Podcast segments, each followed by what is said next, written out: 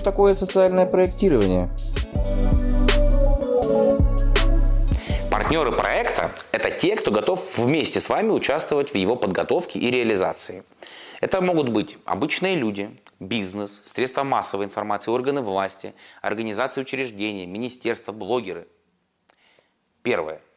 Начните с того, что спросите себя, а вообще нашему проекту нужен партнер?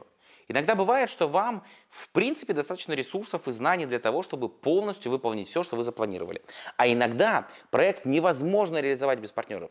Например, вы хотите помогать тяжело больным детям, лежащим в стационаре.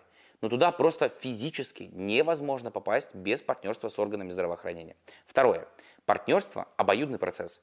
В работе с партнерами помните, что вы должны не просто обменяться письмами поддержки или использовать предложенные партнерам ресурсы.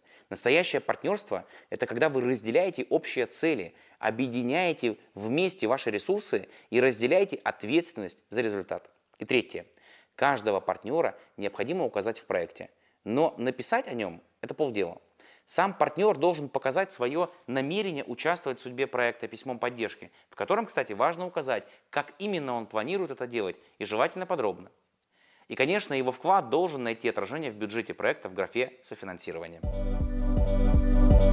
Подкаст записан в рамках проекта «Говорит и показывает», реализуемого Нижневудинской районной общественной организации социального развития доверия при поддержке Фонда оператора грантов президента Российской Федерации на развитие гражданского общества.